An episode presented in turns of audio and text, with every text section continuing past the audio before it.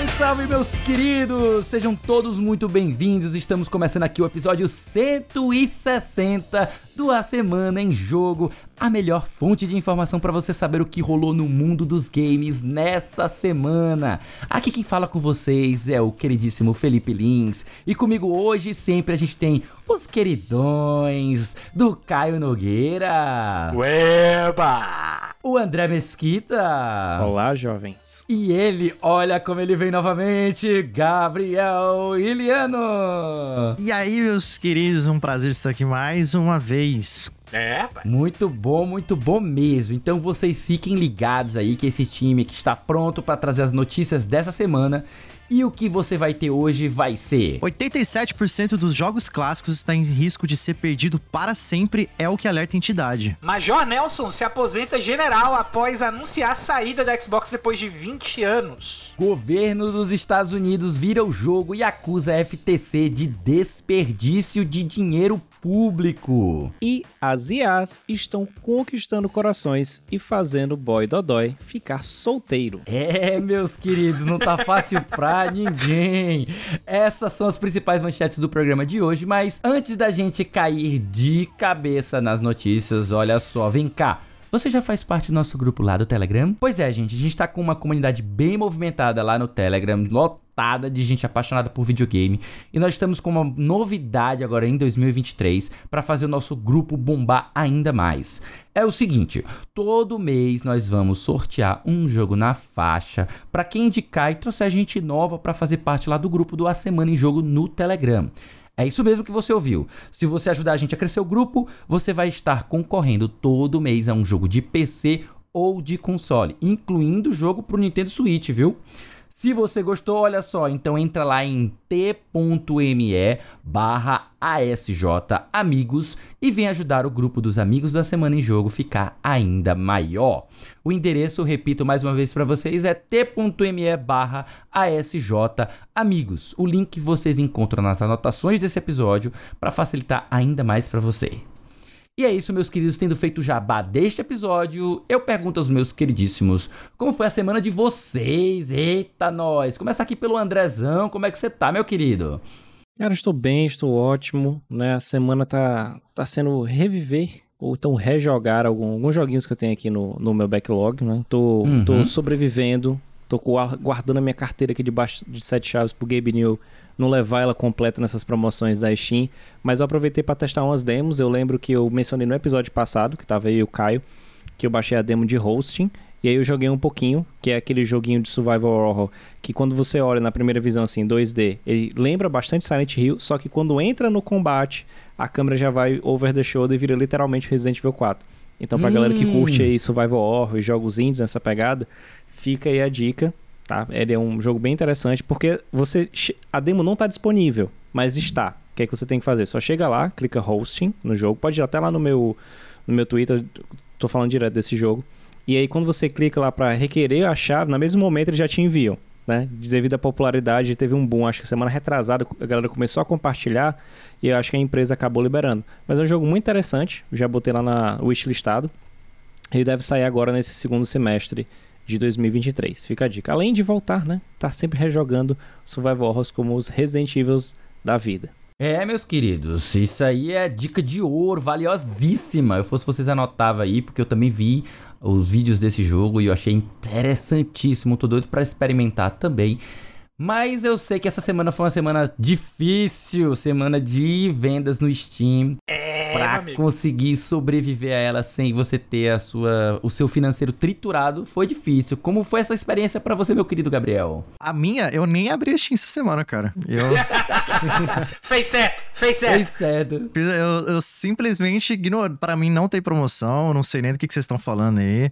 Aham. É, mas, em contrapartida, eu tive meu tempo muito bem preenchido. Estou tendo, na verdade, né, com o maravilhosíssimo Final Fantasy XVI. Eu tô quase sendo Eita, linchado aqui, menino. as minhas orelhas estão vermelhas. Mas eu tô tendo uma experiência maravilhosa com esse jogo. Um querido amigo aí deixou o PS5 comigo, leu meu pensamento aí. Uia. E tamo aí. Tamo nessa, tamo nessa façanha. O jogo é espetacular, não tem nem o que falar. Vou até dar um, um foreshadow aqui da minha experiência. Está na frente de Zelda pra mim, tá? Tô achando. Esse jogo tá, tá no meu coração aí. E é isso, gente. Essa tá sendo a minha semana.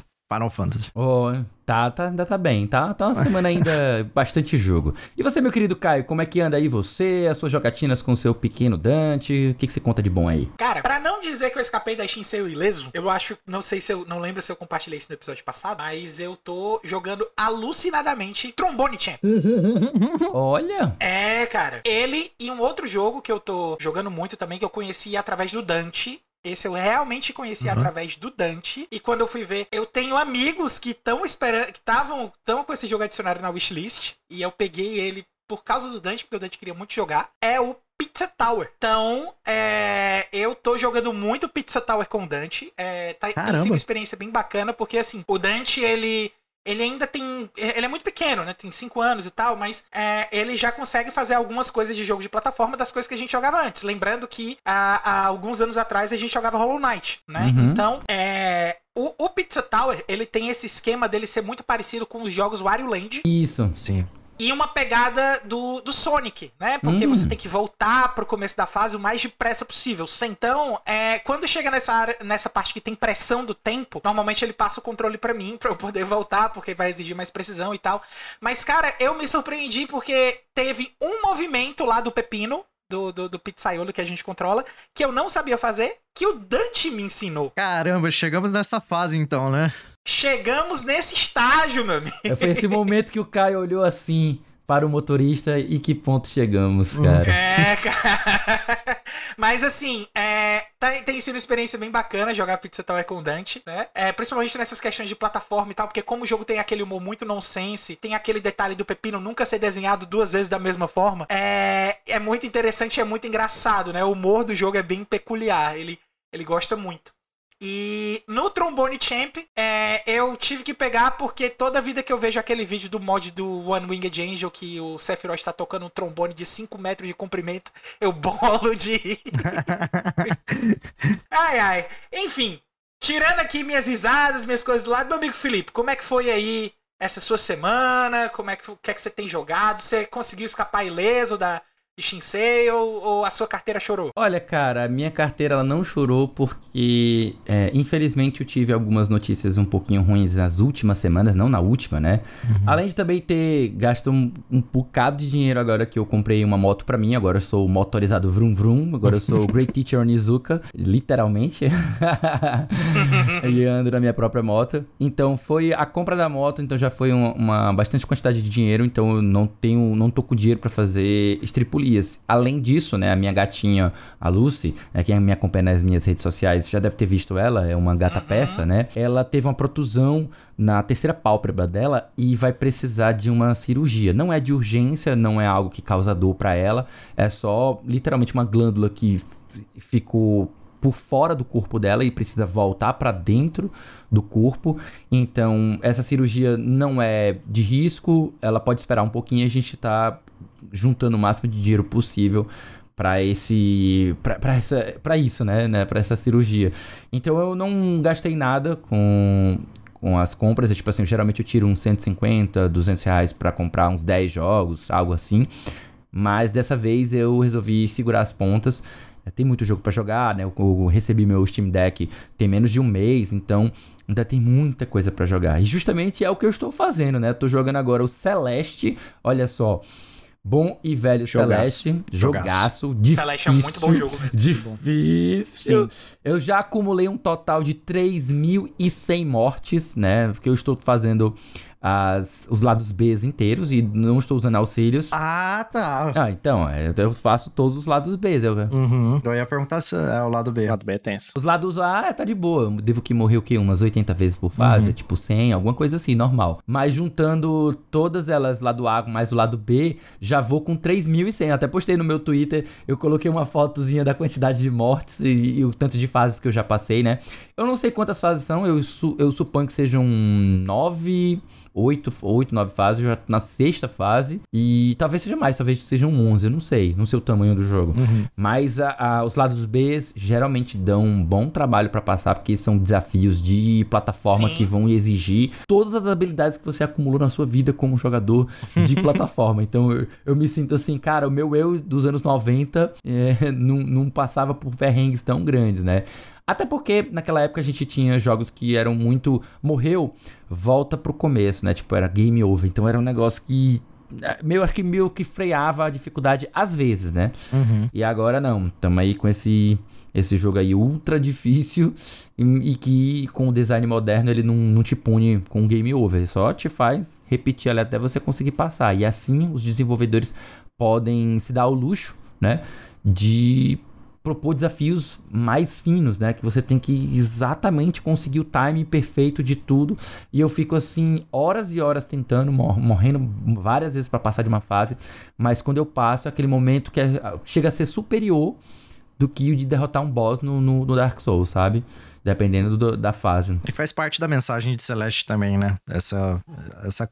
Contem. É, você passar por um momento difícil. Faz parte da mensagem, então é. Pois é, eu tenho, eu tenho também, eu tenho também uns estudos que eu fiz há uns anos quando eu tava na faculdade de jogos sobre o quão esses jogos difíceis eles trazem uma um sentimento de felicidade plena e que ele é um pouco mais duradouro do que as, a- os- as satisfações que você tem quando você joga jogos mais fáceis, né? Mas esse é um assunto que eu ainda pretendo um dia desenvolver, escrever um texto sobre isso e tal, e, e explicar por que, que eu acho os jogos difíceis eles são tão interessantes de você se dedicar. Óbvio que não é pra todo mundo, óbvio que às vezes você precisa de um auxílio pra você conseguir passar, mas quando você utiliza o máximo das suas habilidades e, e a o desafio ele é factível, você consegue, utilizando o máximo das suas habilidades, da sua atenção plena, você consegue fazer aquele desafio de maneira que quase falha. Você quase falhou, mas você conseguiu. Isso dá uma sensação indescritível. E é é sobre isso, sabe? Então, acho que, que a- o, o, o Celeste tem me dado muito isso, assim como eu tive em Sekiro, como eu tive em Elden Ring e outros jogos que são conhecidos por serem difíceis, né? E, e, claro, o Celeste tem os seus auxílios, né? Então, se você precisar, tiver dificuldade com alguma parte, ele vai te auxiliar, ele não vai te excluir da experiência, o que eu acho que é um pouco ruim de jogos da série Souls em relação ao público geral, né? Mas é aquela coisa, né? Muitas, muita, muita gente diz que nem tudo é pra todo mundo, né? Então é, é, é segurar essa marimba. Mas, gente, quem não precisa segurar nada aqui são vocês. Não, não precisa nem segurar a respiração. Ou até segurem se quiser, porque vai ser rapidinho que a gente vai fazer a nossa transição aqui e a gente já volta para o primeiro bloco de notícias do A Semana em Jogo número 160. Vamos lá!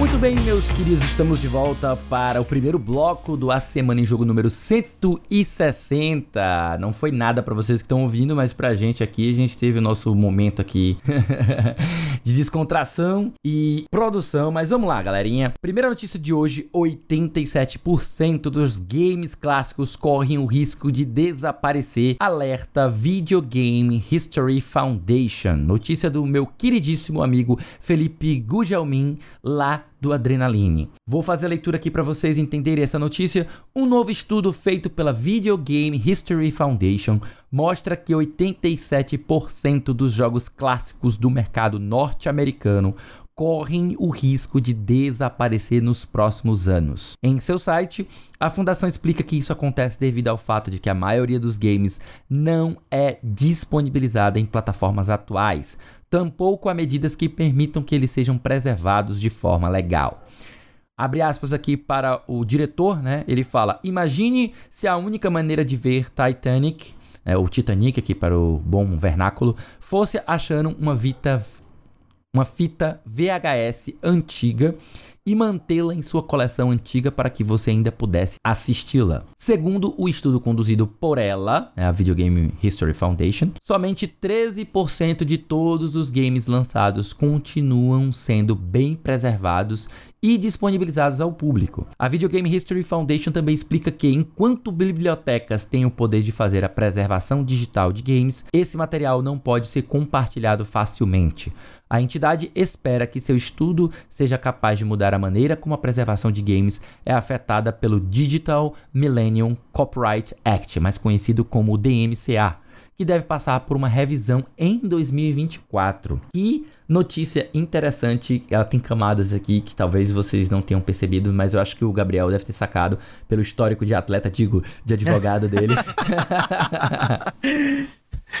Mas vamos É. lá. Deixa eu começar aqui com o Caio, que eu sei que é um entusiasta da preservação, já, já falou muito sobre isso, já trabalhou comigo, inclusive, no Museu do Bom Jogar. É. Caio, como tu enxerga essa questão da dificuldade que a gente tem de fazer a preservação de jogos é, que de uma maneira legal, tá? E disponibilizada para as pessoas. E como é que você pensa que são as dificuldades e os desafios nisso? Bom, ah, hoje em dia a gente tem algumas ferramentas que tentam auxiliar a gente. Inclusive, essa própria matéria, quando a gente. é, quando eu estava fazendo a pauta, é, eu. A própria matéria sugere duas formas, ela comenta duas formas que a gente tem de manter a, a- essa, esse- essa memória viva. Né? A primeira maneira é se dirigindo pessoalmente aos locais onde vão ter esses jogos antigos sempre que possível, o que é bastante inviável né, para a maioria das pessoas. E a segunda delas, e a mais polêmica, né? E essa, inclusive, a matéria diz que a entidade não vê como algo viável, é a pirataria. É, já sai do, do escopo legal, né? Exatamente, por isso que ela não vê. Eu, eu acho que é até por isso que ela não pode tomar partido Uhum. pela pirataria por ser uma entidade. Aham, exatamente. Mas, ah, assim, a gente tem, de formas legais, a gente tem tido até algumas iniciativas a respeito disso, é, de pessoal que cuida do que a gente chama de abandonware, né? Que são Uhum. jogos, assim, extremamente antigos e que vai ter ali ah, as suas dificuldades. A gente tem equipes hoje totalmente especializadas em tentar trazer o máximo possível desses jogos para versões compatíveis com PCs de hoje em dia, é, restaurando compatibilidade, seja por emulação via DOSBox, ou seja por alguma outra forma aí de que a gente tem para manter é, essas coisas vivas. É importante que a gente tenha é, essa, essa memória viva, até mesmo porque é, eu estava acompanhando lives de, de, de retro game essa semana, é, muito vídeo de retro game sobre isso, e tem gente que fala que, por exemplo, o dono de loja que fala que chega e fala para ele, cara, é, eu, nu- eu nunca, nunca nem vi um PlayStation 1 físico. E eu fico pensando assim, meu Deus, como assim? Já a gente já tá nesse nível de tem, tem gerações muito na nossa frente que não, não vão ter contato com nada do que a gente teve, porque se a pessoa nunca viu um PlayStation, como é que ela vai ter, por exemplo, visão de um Master System, um, um Super Nintendo, que seja? Então, é importante que a gente tenha isso, é importante que a gente busque é, sempre as alternativas para que a gente mantenha essa memória viva. E as alternativas estão aí. Eu tenho a minha preferida, mas se eu falar aqui o que é que eu posso dizer para fazer, pode render algum processo aí pra semana de jogo. Então, você, pode vocês tomar, entenderam. você pode tomar um DMCA na cara, é isso, né? Exato, exato. Mas vocês entenderam. É, eu acho que sim, mas eu vou explorar isso ainda mais porque aqui a gente fala livremente sem papas na língua, então eu vou ainda cutucar essa ferida. É, senhor Gabriel, ex-advogado, assim como eu, meu querido, você deve ter notado aí justamente essa pontinha aí no final que ele puxou, o Felipe puxou aí, da questão da revisão do famoso e infame DMCA, né? O Digital Millennium Copyright Act. E nós sabemos aí que é um dos vilões da internet que vive derrubando produção de conteúdo porque fere direitos autorais, blá blá blá e tal. Você estava sabendo dessa revisão de 2024 ou se não estava, o que, que você gostaria que passasse a existir, de- tendo em vista a experiência que você já, já viu com, com como ela funciona hoje em dia? Com relação à parte de direito autoral, a gente sabe que é uma coisa que acaba barrando muito essa questão da, da própria cultura, porque se a gente assume que os jogos elas são um produto cultural da sociedade, assim como toda obra, a sua preservação ela acaba sendo uma pauta principalmente histórica, né? Então, Uhum. se a gente tem uma constante de monopólio dessas informações, desses produtos na mão de empresas como a Konami e a Nintendo, eu vou fazer essa, essa cutucada aqui agora, a gente sofre Uhum. muito a gente sofre muito com a disponibilização dessas mídias e de jogos também que às vezes não dependem de- só das empresas, mas também por conta de, de hardwares que foram descontinuados com o tempo. É, então, a gente precisa dessa referência, a gente precisa de uma abertura maior com relação aos direitos autorais, principalmente com relação à manutenção desses softwares. Porque se a gente pega a pirataria e criminaliza ela de uma forma como ela é feita hoje, a gente não tem a obra pra transformar o público num, num público com senso crítico. A gente não tem essas obras disponibilizadas para jornalistas como, como nós, desenvolvedores, produtores de conteúdo, para poder falar e escrever sobre esses jogos. A gente não tem os desenvolvedores para terem contato com essas obras e, e inspiração para criar jogos novos. Então, o melhor que, que pode ocorrer no futuro é realmente uma revitalização desse sistema né, de, de controle dos direitos autorais para que a gente consiga ter um acesso melhor, às vezes colocando as empresas como obrigação de preservação histórica dos produtos que ela disponibiliza, é, ou também com apoio aos, aos museus de jogos, é, um incentivo também na, na, na, produção de eventos que, que trazem o público em contato com, com essas obras, mas sempre buscando é, catalogar e estar tá disponibilizando essas obras para o público em geral. Uhum. É, é, eu tenho um ponto que converge muito com o teu, sabe? Uhum. Eu penso muito nessa questão de que uh, o direito autoral hoje ele segue uma linha muito dracônico, por assim dizer. É, ele dá poderes muito fortes aos detentores do direito autoral, até um pouco demais do ponto de limitação de, de estudo, de remix, isso já foi debate há muito tempo, já algumas coisas já foram inclusive flexibilizadas. Já tivemos decisões como, por exemplo, é, acusavam os emuladores deles serem quebra de direito autoral, e aí justamente foram lá e decidiram que não, eles não quebram. O que quebra é a utilização de ROMs, né? Então as ROMs, a distribuição de ROMs é algo ilegal, mas a emulação per si não é, não é ilegal, né? Tanto é que está disponível ao público e as próprias empresas hoje utilizam emuladores, como é o caso da Nintendo, que usa emulação pro Nintendo Switch Online, né? Você pode jogar tanto Mega Drive, como você pode jogar Game Boy, Super Nintendo, Nintendinho, Nintendo 64, tudo via emulação, né? Então isso é, é algo que já foi decidido nos Estados Unidos e, obviamente, também foi expandido para o restante do mundo, sendo que a gente sabe que o mundo todo ele encara de, de formas diferentes, né? Os japoneses são muito mais, muito mais ferrenhos e, e digamos, é, até mesmo assertivos em relação a, a direitos autorais, né? Chegando até a coisas que beiram crimes para proteger direito autoral, né? Mas é, é aquela coisa, eles, eles, acabam censurando muita coisa de produção de conteúdo, de cultura. E isso é ruim para a sociedade como um todo. Então, acredito eu, aqui, vou só dando meus, meus dois centavos sobre essa matéria, queria muito que essa revisão do, do DMCA, né, ela seguisse essa linha para ter um pouco mais de flexibilidade e preservar, não, e ajudar a preservação e também a divulgação cultural, né? Não só de jogos, mas também de filmes e cinema, música, séries, tudo como um todo, para que a gente possa ter isso é, sem estar com tanto, tanto embate, né? Tanto tão rígido. Uhum. E você, André, você, eu queria explorar um pouco mais uma, o, o, que o Caio não ousou chegar. É, vou jogar hum. para você essa bola, essa bomba.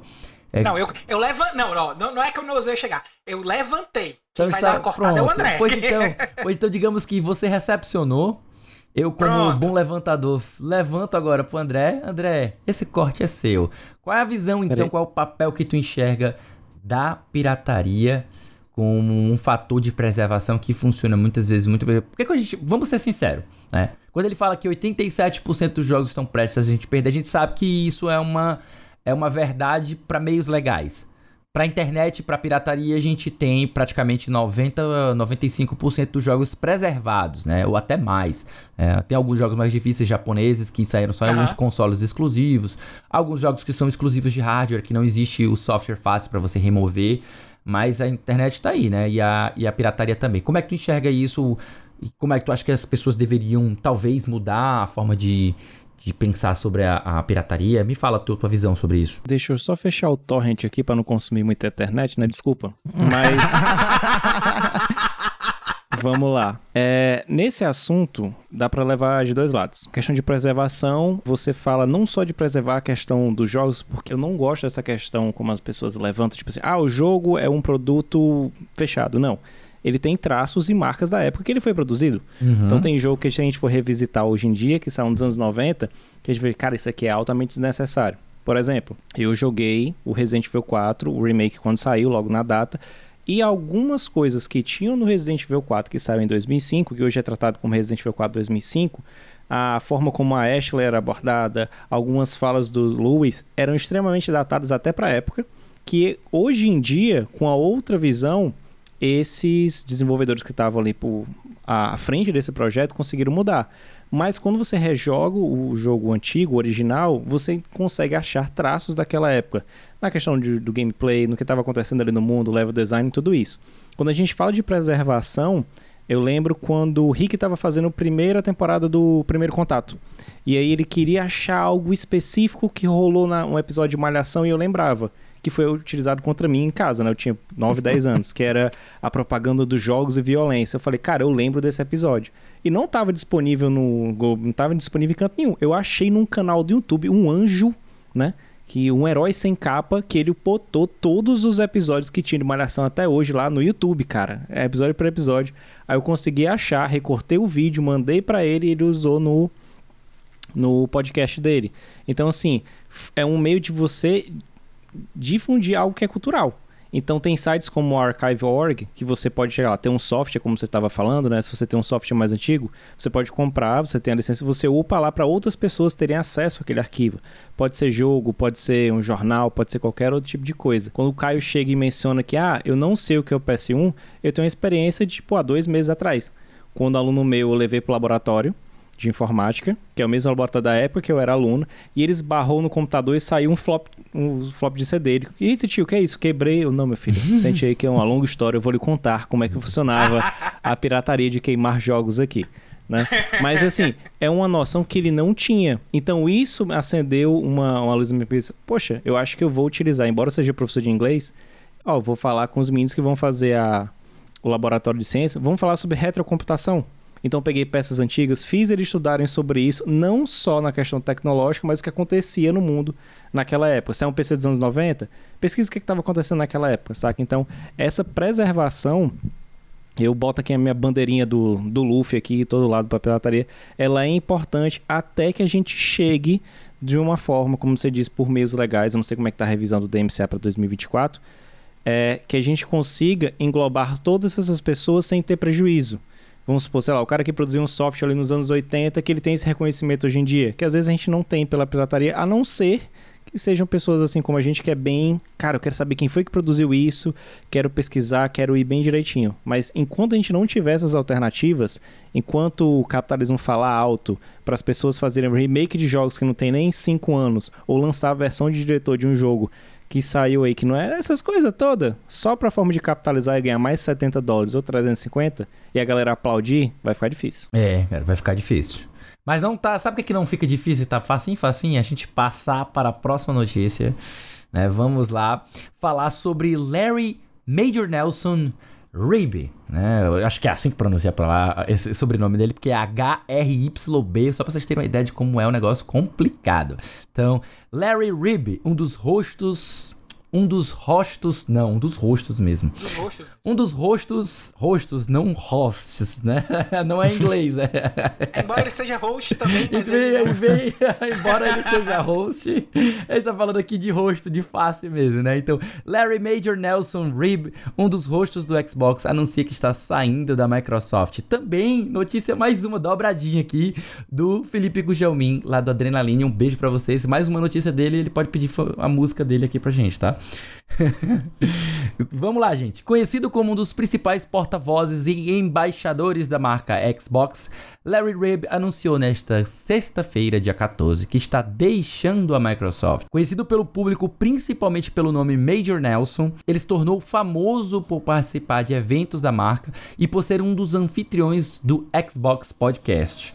Eu digo para vocês que faz muito tempo que eu não via falar desse nome, mas é porque a gente não acompanha esse podcast e o material dele ficou muito muito nichado, sabe? Isso. Pois é, seguindo. O anúncio da despedida foi feito por Rib no Twitter, uma série em uma série de mensagens nas quais ele afirmou que decidiu passar mais tempo com sua família. Então ele está se aposentando, gente. Major Nelson também agradeceu aos membros do time responsável pelo console por permitir que ele atuasse como uma ponte entre a marca e os consumidores. Abre espaço aqui para ele. O futuro é brilhante para o Xbox e, como jogador, estou animado para ver essa evolução. Continuou. Ele também afirmou que o podcast da marca vai tirar uma pausa, mas vai voltar no futuro com um formato inédito. Até o momento, a empresa não confirmou quem vai ocupar o lugar de Rib ou se sua saída representa uma mudança em sua estratégia de comunicações. Notícia que, que o Caio que selecionou pra gente, eu nem conheço É. muito o Major Nelson, exceto do Twitter, só conheci alguns tweets dele. Então eu vou passar pra você, meu querido Caio, quero logo que você deu sua visão aí sobre essa saída, quem era o Major Nelson, se eu conheceu, você tinha, acompanhava o material dele, fala um pouco pra gente. Cara, ah, o Major Nelson, é, pelo fato dele ser muito ativo no Twitter, ele se envolveu em muita polêmica, né? Uhum. Então, ah, mas assim, o, o papel principal dele era exatamente de ser host dos podcasts da, da própria Microsoft, de ajudar a divulgar é, os jogos exclusivos da própria Microsoft e tal, as, as iniciativas, tudo, é, sem, sem fazer nenhum trocadilho com os estúdios lá da Microsoft, que tem o The Initiative, né? Que é o estúdio deles. Mas é, ele era uma. um como a, a matéria disse, como o, o, o Felipe. é, o, o Felipe? O Gelmin? O, é, o, o Gugelmin. É. Eu vou fazer essa parte de novo. Como o, o Felipe Gugelmin disse, ele realmente era um dos hosts do Xbox. Eu acho que na internet, tirando o Phil Spencer, a, a, se você tira o Phil Spencer como opção, eu acho que pro pessoal que curte Xbox, o primeiro nome que vai vir na mente deles vai ser exatamente o nome do Major Nelson. Então, é, passou 20 anos na empresa, teve suas, contribui suas contribuições, toda a sua importância também para a divulgação da marca Xbox.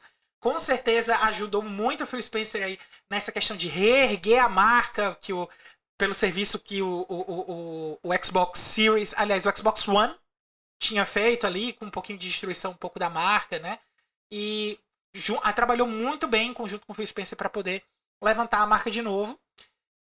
Eu acho que é um, um motivo justo você estar se aposentando para passar mais tempo com a família, né? Claro. Com certeza é algo louvável e a gente agradece aí o, o Major Nelson pelos incontáveis sorteios de jogos gratuitos que ele fazia todo final de semana na conta dele do Twitter.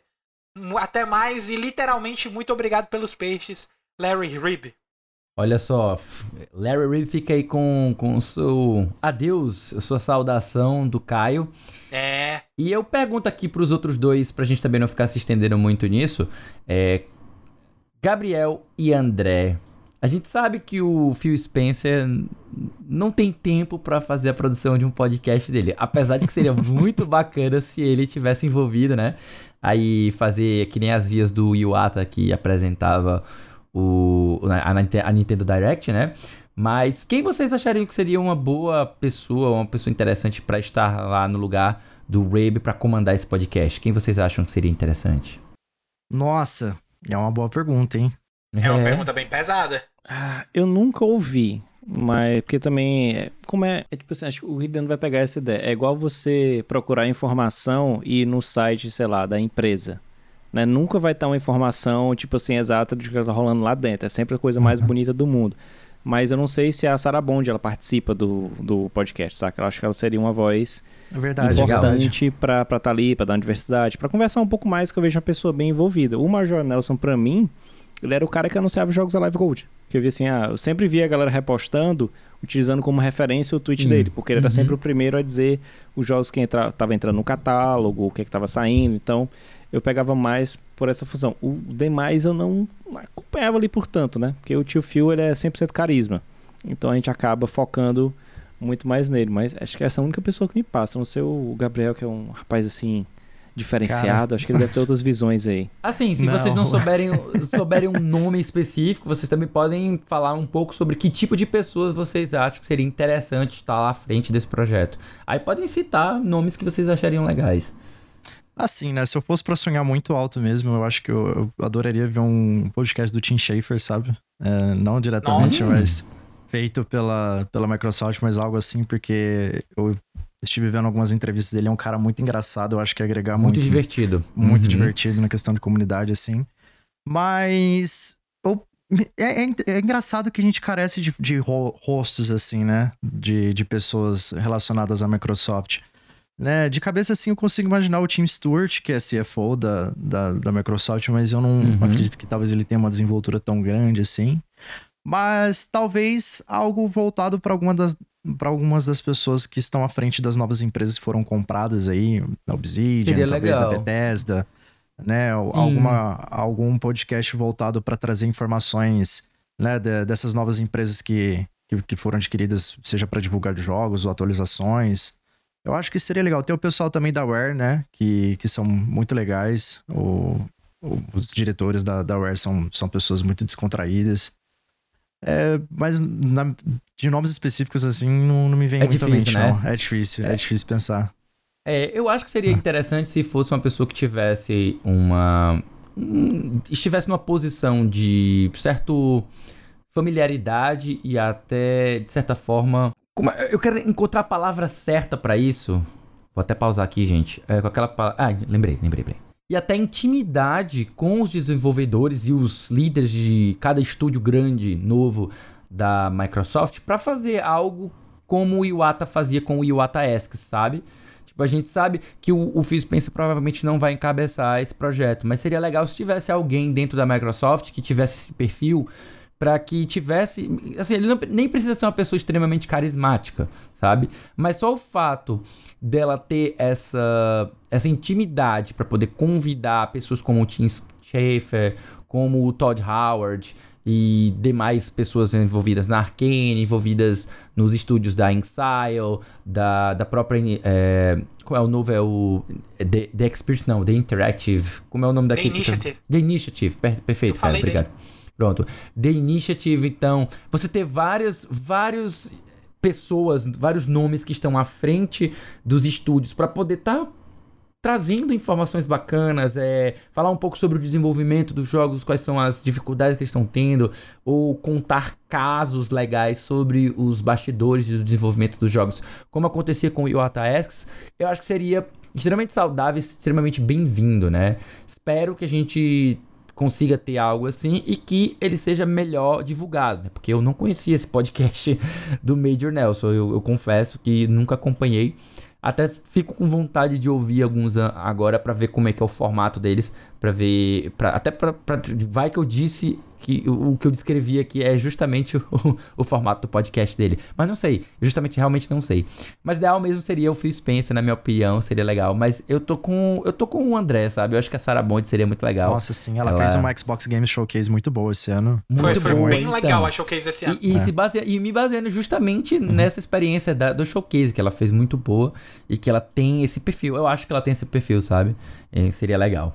Mas é isso, gente. O que seria legal, o que vai ser legal mesmo, a gente encerrar agora o nosso primeiro bloco e a gente vai para o nosso segundo bloco de notícias do A Semana em Jogo.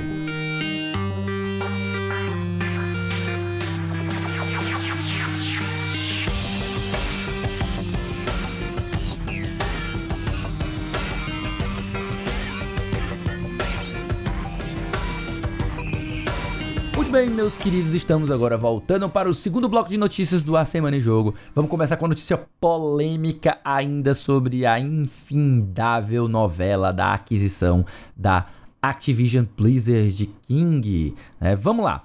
Por que você está perdendo tanto, entre aspas? Chefe da FTC é acusada de desperdiçar dinheiro público com o caso Microsoft e Activision. Notícia da Taylor Lyles, traduzida pela Vika Rosa para a IGN Brasil. Deixa eu fazer a leitura aqui para vocês. A presidente da Comissão Federal de Comércio dos Estados Unidos, Federal Trade Commission, ou para os íntimos FTC, a Lina Khan, Lina Khan, né, foi questionada pelo Comitê Judiciário da Câmara hoje sobre por que a agência está gastando tanto dinheiro do contribuinte em julgamentos de fusões com a luta legal em andamento com a Microsoft. Olha só, recebeu o carão do chefe. Em uma audiência hoje chamada de entre aspas, supervisão da Comissão Federal de Comércio, o representante Kevin Kiley questionou Khan sobre por que a agência está gastando uma tonelada de dinheiro em julgamentos de fusões, apesar de seu histórico de derrotas consecutivos. Kiley também questionou Khan um pouco mais sobre a luta legal que a agência tem atualmente com a Microsoft. Kiley se referiu especificamente ao veredicto recente da juíza Corley, que apontou como a FTC falhou em demonstrar como a proposta de aquisição da Activision Blizzard pela Microsoft seria anticompetitiva. Abre aspas, o tribunal não apenas rejeitou sua afirmação de um provável efeito anticompetitivo, mas concluiu exatamente o oposto, disse Kylie. As evidências recordes apontam para mais acesso ao consumidor. Então, por que os americanos deveriam acreditar em seu julgamento quando este juiz nomeado por Biden diz que você está tão longe da verdade? Fecha aspas aí. Polêmica, polêmica! Nós temos aí um tiro jogado, uma bomba jogada no ventilador. Meus queridos, eu vou abrir aqui para quem quiser se manifestar. É, começar aqui com, com o Caio. O Caio já. Caio, fala aí. O que, fala, habla mesmo, vai. O que, que você acha dessa história aí? Cara, eu acho é pouco, meu amigo. eu acho é pouco. Porque tá claro, uma coisa que ficou muito clara nesse julgamento é de que a FTC não tá é, defendendo os consumidores, ela tá defendendo a Sony, Uhum. né? E eu acho é pouco realmente, porque é dinheiro público dos Estados Unidos que tá sendo investido num julgamento que todo mundo sabe que não devia estar nem acontecendo, cara. Essa Uhum. compra já era pra ter sido aprovada há pelo menos seis meses. E isso aí tá sendo protelado exatamente por causa de toda essa situação. Já teve é, teve algumas notícias aí dizendo que a, a FTC iria recorrer da decisão. Uhum. E a juíza Corley já falou que, ó, você não pode recorrer. Pelo que eu vi, parece que essa posição vai ser já definida na segunda-feira, porque tem uma questão legal aí da conclusão que ela precisa ser concluída até o dia 18 para que a Microsoft não pague uma multa para a Activision. Né? Então, é, Sendo na segunda-feira que isso aí vai acontecer, vai acontecer no dia 17, vésperas da aquisição ser concluída, literalmente, né? E aí só vai faltar a aquisição no Reino Unido. Porém, com os Estados Unidos resolvido e só faltando o, o Reino Unido, é, como já foi aprovado na Europa, a Microsoft tem todo o poder de falar: ah, não vão aprovar? Tá bom, então não tem jogo da Activision aí. E acabou. então, é, eu acho que finalmente a gente tá aqui entrando na, nas, nos últimos capítulos dessa novela, literalmente Tomara. ali na última semana. Última É, semana. Ninguém aguenta mais essa situação da compra da Activision Blizzard. Compra logo. E é, eu realmente espero que a Sony tenha feito todo esse esforço só pra caso ela comprar a Square Enix, ninguém ficar enchendo o saco dela. Tá? É, e eu acho que ela tem que comprar a Square Enix. Eu acho que ela tem que comprar a Square Enix. Eita, que o Caio agora foi ousado. Eu espero que não, tomara que não, Deus queira que não, mas foi ousado. É, eu acho, e, e assim, se você parar pra analisar os elementos, tudo indica que eu acho que vai ser o próximo passo da Sony, viu? Eita, rapaz, o Caio agora foi. Foi profeta. Profetizou. O Caio agora profetizou. Andrezão, como é que você vê essa questão aí dessa novela sem fim? Você concorda com o Caio? A, deveria, a, a, a Sony deveria realmente comprar a Square Enix? A gente deveria ter essa, essa guerra partindo para cada vez mais exclusivos? O que, que você me diz? Não, cara, eu tô igual o cidadão lá no estádio do áudio. Acaba, acaba, pelo amor de Deus, que eu não aguento mais. Eu não aguento mais esse negócio. Primeiro, a, a compra de estúdios, ela- o que eu vejo desse movimento, a pior coisa que acontece é porque, enfim, Twitter, internet hoje em dia é uma desgraça. Então, eu vejo gente comemorando que empresas bilionárias estão comprando outras empresas e aglomerando. É massa pelo serviço do Game Pass? É ideal, lindo, maravilhoso. Perfeito. São mais jogos entrando no catálogo, mais escolhas, tá? E a pessoa pode escolher o que ela quiser jogar e não vai ter problema não, tá certo? Não vamos entrar em outra polêmica aí de questão de escolhas.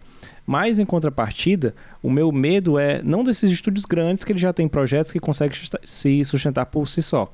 Bethesda, eu sei que vai ter um Fallout novo, eu sei que vai ter um, um Skyrim 2 da vida do Elder Scroll novo, então esses jogos vão sair independente. Mas o meu medo são projetos menores que acabam sendo jogados de lado e eventualmente o que acaba acontecendo são esses estúdios fechando e algumas pessoas acabam sendo demitidas. Isso acontece em escalas tanto seja nessa daí ou menores. A gente vê diversas vezes aqui já noticiou ah, sites que fazem cobertura de jogos fechando, e aí vai demitir um- uma galera que produzia conteúdo, ou então estúdios menores que não conseguem ah, o patrocínio para seu jogo, então não atingem um patamar ideal, e aí acabam tendo as continuações é, engavetadas ou canceladas.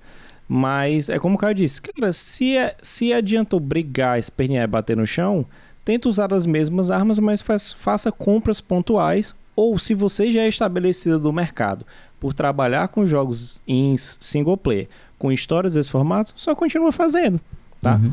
Pode chegar a um ponto que talvez sature, como acontece, tá acontecendo geralmente com os filmes de herói da própria Marvel em si, que ela lançou tanto, tanto, tanto, tanto, que foi uma forma de sucesso, que a galera meio que deu uma recuada. Cansou, então né? parte pra agressividade e compra. A gente tá vendo que ela vai investir para quase 2 bilhões em, em serviços para melhorar esse lado que é importante. né? Mas fica nessa briguinha, como o Caio disse, é basicamente uma coisa para defender a Sony. Então, cara, tenta lutar com outras armas, né? Tentou de todas as formas para barrar, é legítimo, não vou dizer que, no meu ponto de vista, é errado, como, como consumidor estou esperando aqueles jogos, mas é a arma que eles tinham para usar, se era o choro, se era o lenço, será, ah, não pode não, ele é muito rico, eles têm que usar, tem que espernear. E você, meu querido Gabriel, o que, que, você fala aí dessa, dessa novela toda? Também você tá na, que nem o André, tipo, acaba, pelo amor de Deus. Como é, é que tu vê essa fusão no fim das contas? E isso vai ser benéfico? Esse, esse prospecto que o Caio traçou aí uhum. de compra da Sony pela, pela PlayStation, pra ti é algo interessante? Me conta a tua visão. É, eu comecei a estudar um pouco sobre esse caso porque eu acho muito interessante como a opinião pública ela foi para esse lado realmente de que nós estamos defendendo a Sony e o FTC, acredito que ele tenha realmente um papel muito interessante, que é essa filtragem né, da, das compras massivas. Pegando um pouquinho do histórico da Lina Khan, que é, que é a chefe né, da, da FTC, é, a gente vê até que existe um contexto político por trás dessa, dessas interações entre as empresas. E nos Estados Unidos a gente sabe que é uma guerra sem fim entre democratas e republicanos, né? E a Lina, ela vem de uma linha republicana que é essa parte de preservação das, das pequenas empresas, né? E ela conduziu os estudos dela quando ela era professora da faculdade de Direito ainda com relação à lei antitruste da Amazon. Então, as cinco maiores defesas com relação a compras é, da lei antitruste foram regidas por ela dentro do, dos Estados Unidos. Então, existe uma linha de pensamento que eu acho que a gente tem que ver para um lado também de como que é a atuação desse órgão.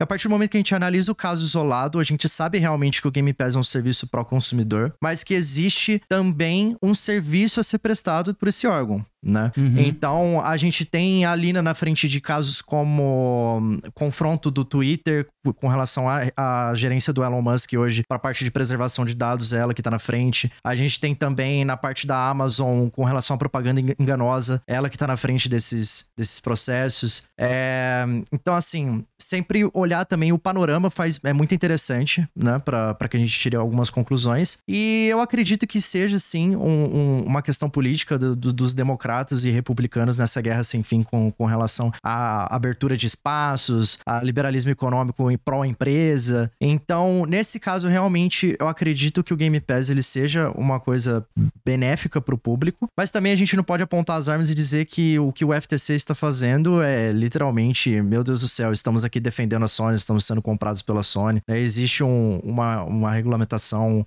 uma parada fiscalizatória, e essas críticas né, direcionadas a Lina com relação ao governo apontando para ela e falando: olha, você está gastando dinheiro público, pode ter muitas vezes um viés político, né? Nós estamos pegando uma pessoa, mirando ela e falando: olha, o que você está fazendo não é uma coisa legal, você está gastando dinheiro público, você deveria deixar passar essas coisas. Mas também analisando os outros trabalhos realizados pela Lina, a gente tem que tomar em conta também que existe um trabalho sendo feito pela FTC em prol do consumidor, sim. Com esse panorama feito, eu deixo aberto para que a gente tire novas conclusões aí, provavelmente, com relação a esse caso. Excelente, meus queridos. E eu também espero que essa novela ela chegue ao fim, né? Porque, uhum. pelo amor de Deus, ninguém aguenta mais isso e, e claro, é, eu acho que toda essa história ela serve para que a gente possa conversar sobre esse futuro que, como o Caio sugeriu, aí a gente poderia ter uma, uma, uma guerra fria, ou uma guerra aberta mesmo de compra de aquisições entre a Sony e a, a Microsoft. Eu acho interessante como a Nintendo consegue no canto dela sem se importar com nada disso, só fazendo dela, só criando seus próprios jogos e tá aí como líder do mercado, não precisa se meter com essas loucuras todas que as outras estão travando. Mas enfim, a questão é que a gente não sabe como é que isso aí vai finalizar de fato é, no futuro, né? A gente sabe que está acabando essa questão da aquisição, mas a gente não sabe como serão os desdobramentos na final, se vai ter mais aquisições, se vai ter separações, fusões e tal. Falando em separação, a gente vai para nossa última notícia de hoje, que é mulher se separa do namorado após interagir com a inteligência artificial de personagem de anime. Notícia da Vika Rosa para a IGN Brasil. Olha essa história que maluca, gente. Uma designer de joias de 36 anos chamada Rossana Ramos contou ao Insider contou ao Insider a história de como terminou com seu parceiro e, entre aspas, se casou com uma inteligência artificial. Ela não apenas deixou seus relacionamentos tóxicos para trás, como também se sente bem mais livre. Ela instalou o aplicativo Réplica eu não instalei esse aplicativo, tá, gente? Ele não está no meu celular neste exato momento para teste. não está. Eu, eu estou, estou dizendo, não está, tá? Mas Ainda quando ela tá, está no eu- futuro- Só a- Ainda. a, única, a única coisa que eu digo no momento é cuidado que ele tá destruindo casamentos. Cuidado que ele tá destruindo o casamento, exatamente. Mas vamos lá, então. O, o, o, que, que é, o que, que é o réplica? Ele é um chatbot, né? Exatamente como o chat GPT e tudo mais e tal. Bastante controverso. Depois que ela instalou o aplicativo, ela escolheu a personalidade específica do Eren Yeager. Olha só pra É quem outro acompanha. problema, na minha opinião. Pra quem acompanha Attack on Titan, ela selecionou uma personalidade bem problemática. Mas vamos lá, vamos lá. É, Por que, que ela selecionou? Porque é um dos protagonistas de Attack on Titan, como a gente falou, que é o seu personagem favorito. Que loucura, né? Mas enfim, a mulher conversou com ele durante alguns dias. E até foi pra uma espécie de encontro virtual. Meu Deus do céu, que loucura. Após ela perceber que o aplicativo tratava ela melhor do que o próprio namorado, ela decidiu terminar com o seu parceiro. Abre aspas para o que ela falou. Estou definitivamente um pouco mais confiante agora. Agora eu posso me afirmar. Fecha aspas. Afirma Rossana.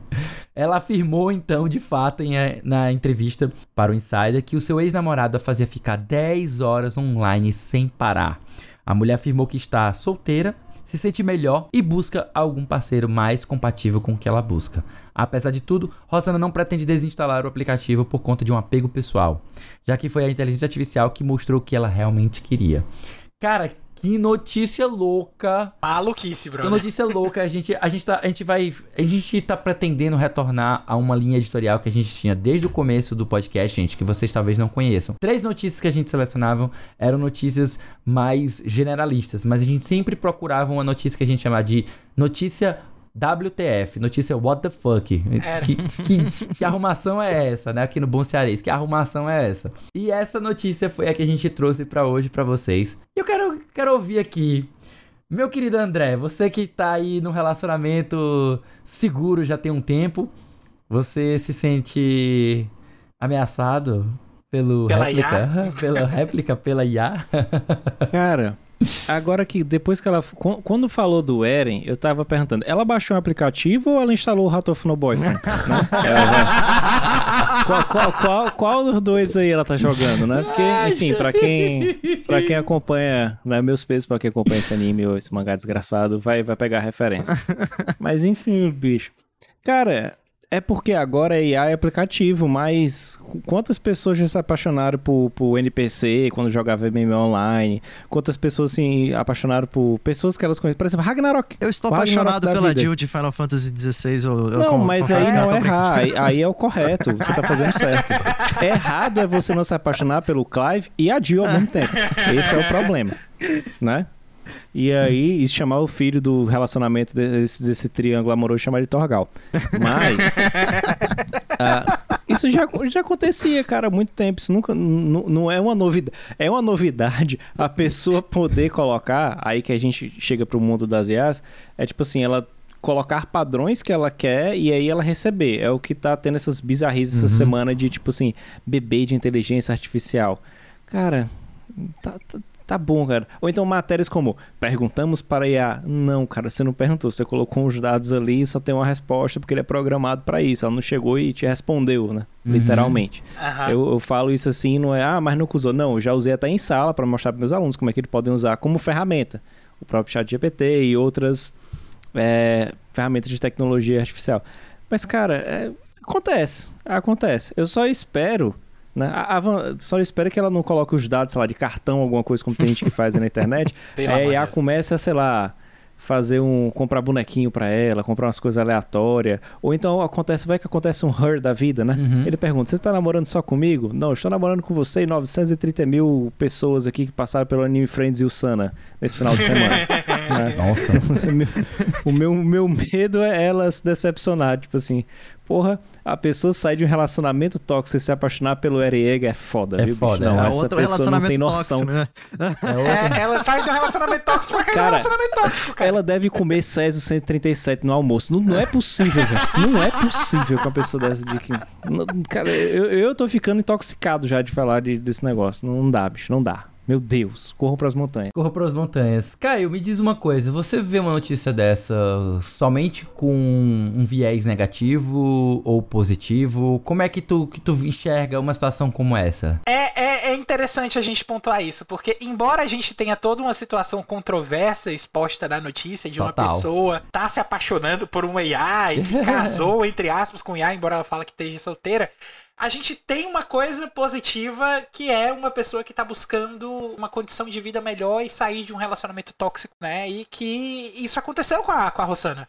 Então, pelo menos a gente tem um aspecto positivo da pessoa querer buscar é, a saída de situações que são incômodas pra ela. É, o problema foi, a- na minha opinião, não é nem, problema, tá? É problema entre aspas. A gente, a gente fala problema aqui, mas obviamente a gente tá brincando, né? Mas o problema é a forma como isso aconteceu, porque eu jamais contaria pra um IA pra isso, né? Até Uhum. mesmo porque é, vocês sabem o tamanho da minha aversão a essa parada de onda do futuro, pelo amor de Deus, né? Todo mundo, cara, só não, tá? E ah, ainda assim, é, para uma IA que vai pra uma personalidade de anime que é tão controversa quanto.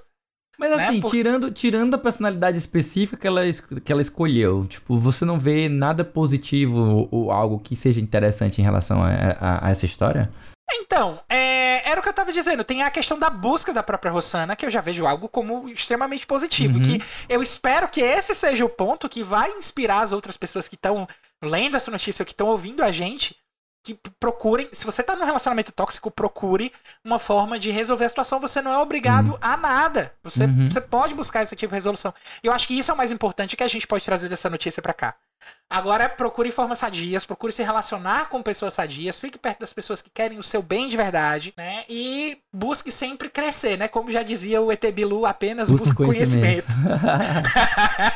Gabriel, olha só, o Caio Oi. trouxe uma visão, uma visão positiva, uma perspectiva até que, que legal, interessante sobre a utilização desses aplicativos, até mesmo para você identificar que é ser bem tratada, né? Porque se você não tem referência, você não tá, não sabe se tá num relacionamento bom ou se tá num relacionamento ruim, né? Uhum. E eu acho que você, inclusive, tem um pouco de experiência nessa área para poder falar um pouquinho, mas eu queria que você me desse um panorama um pouco diferente, né? Você acha que esse tipo de aplicativo pode criar uma romantização de um relacionamento perfeito, já que a máquina ela não passa por problemas pessoais como estresse, como preocupações, aspirações individuais, sonhos, objetivos e tal, que se chocam e isso pode criar uma. deixa as pessoas mal acostumadas com Uhum. seres perfeitos, entre aspas. O que, que você me diz isso? É, essa coisa dos personagens fictícios inspirarem em afeto, nesse caso a gente pode falar até de amor, né? Apesar da, da, da circunstância, já faz parte de uma subcultura que a gente conhece muito no Japão, né?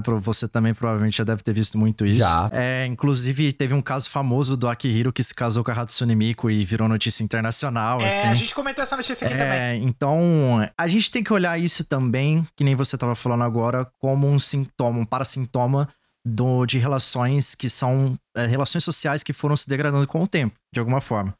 Então a gente estava até conversando outro dia, né, no fora do, do, do podcast sobre relacionamentos e como existem né, questões que a gente tem que discutir, que a gente tem que sentar, tem que conversar, humanos são falhos e como as, as pessoas elas têm problemas e que muitas vezes a gente tem que ceder muitas coisas para um relacionamento dar certo.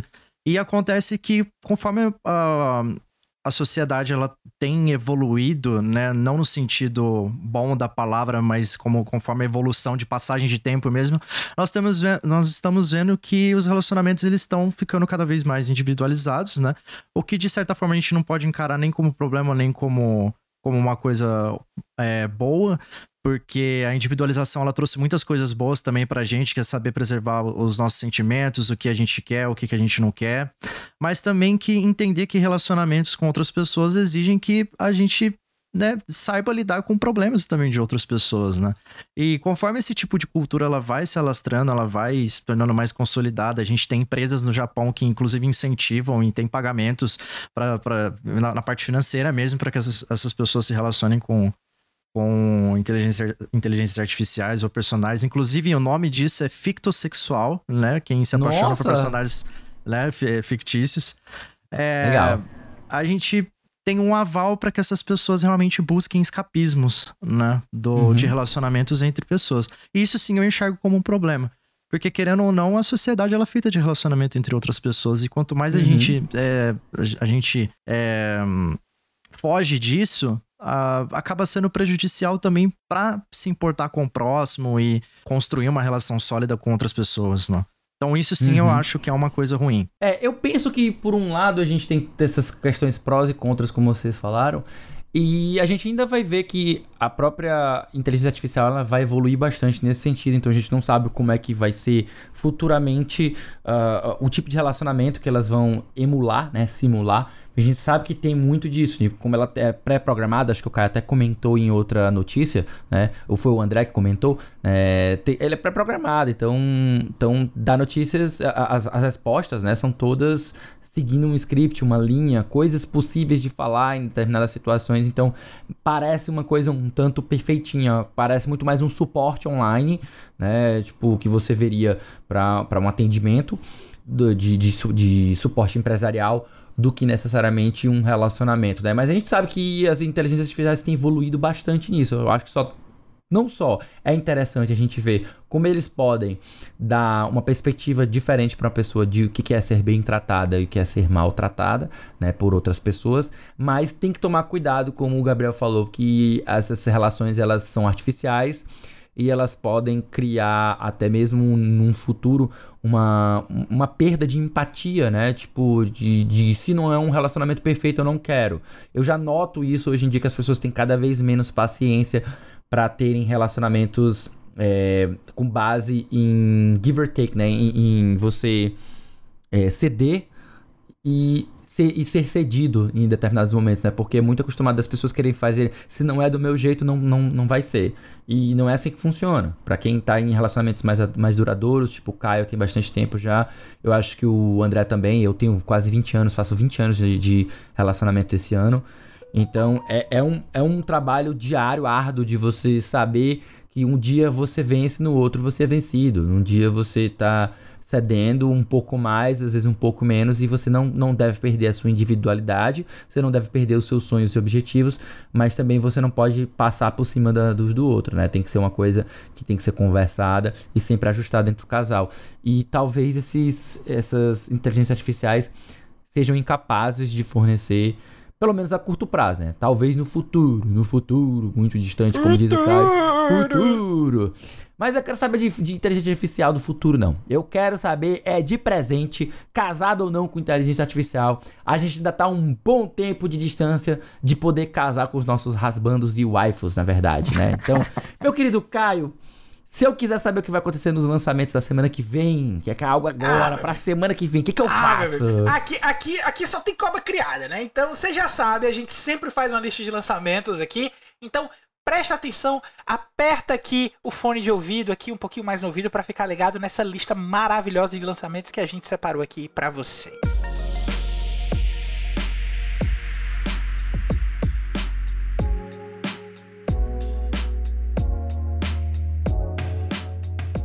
Muito bem, meus queridos. Semana de dia 17 a 23 de julho, nós temos o lançamento de cinco jogos, tá? Vou separar aqui pra vocês. Lembrando, novamente, não são todos os jogos do mundo que serão lançados. São apenas cinco que nós separamos aqui pra vocês, tá? Então, dia 18 de julho, nós temos chegando aí o Puzzle Platformer para PC e PlayStation 5 Viewfinder. Pra quem acompanhou aí as- esses eventos de verão aí, viu que é um viu, olha só, viu, ha, viu que é um jogo de você utilizar fotos pra você manipular a- a- o ambiente ao seu redor e assim você resolver quebra-cabeças muito interessante. Fica a dica pra vocês darem uma olhada.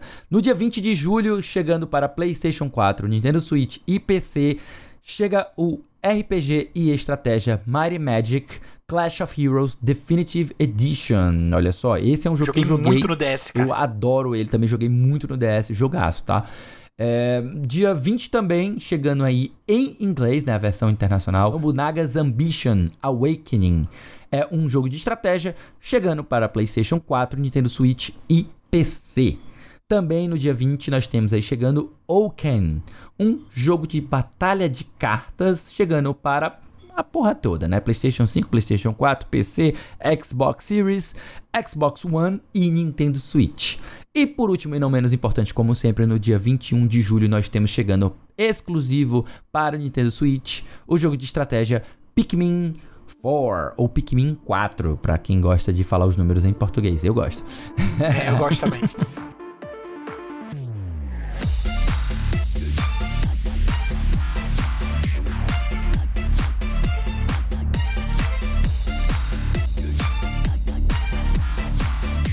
isso, meus queridos. Além dos jogos da semana, a galera da Semana em Jogo tem mais um monte de conteúdo para vocês ficarem ligadões. Você pode acompanhar o André em lives, vídeos de notícias, reviews e muito mais lá no canal do Setor 7. É só pesquisar pelo Setor 7 e se inscrever no canal para receber conteúdo diariamente. Para conferir análises, artigos e críticas de jogos escritas pelo Gabriel e a equipe do GDH Game Design Hub, né? É só você acessar o link gamedesignhub.com.br. Lá no Spotify você encontra um monte de conteúdo produzido pela galera do Cast Potion, um podcast com aquele papo já conhecido, famosíssimo, catedrático sobre videogame. E você pode acompanhar mensalmente as lives, podcasts e demais produções do Lincoln junto com a galera do Memória Random. Só buscar por Memória Random com M de Random nas plataformas de podcast, na Twitch e no YouTube também. E é isso aí, meus queridos. Vamos chegando aqui ao final do episódio 160 do A Semana em Jogo. Se você ouviu até aqui, olha, como sempre, muitíssimo obrigado. E se você gostou do episódio, assina aí o feed do cast e fica ligado que semana que vem tem mais.